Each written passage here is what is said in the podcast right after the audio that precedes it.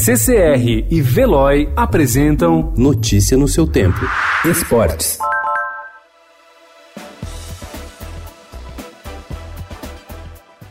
O Allianz Parque deu início no último final de semana à etapa final do processo de instalação do gramado sintético. Depois da retirada da grama natural e da aplicação das camadas prévias para o novo piso, a obra avançou com a colocação dos primeiros blocos do tapete verde. A expectativa é que o processo termine na segunda quinzena de fevereiro, com a estreia do Palmeiras no local em um jogo do Campeonato Paulista. A rapidez no trabalho de instalação dependerá bastante das condições do tempo. O excesso de chuvas pode atrasar o cronograma.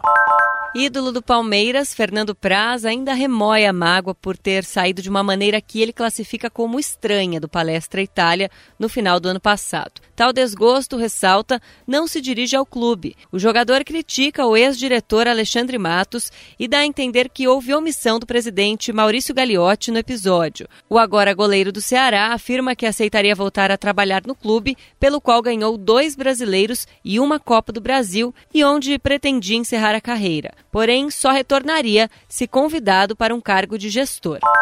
O acidente em que morreu o astro do basquete Kobe Bryant, sua filha Diana e outras sete pessoas domingo na Califórnia pode ter sido causado pelo nevoeiro. A queda do helicóptero ainda está na fase inicial de investigação, mas informações preliminares divulgadas pela imprensa norte-americana garantem que as condições climáticas eram tão ruins que a polícia não operou com aeronaves pela manhã no condado de Los Angeles. Isso poderia ter sido decisivo para o desastre. Ainda não se sabe se existia caixa preta no helicóptero.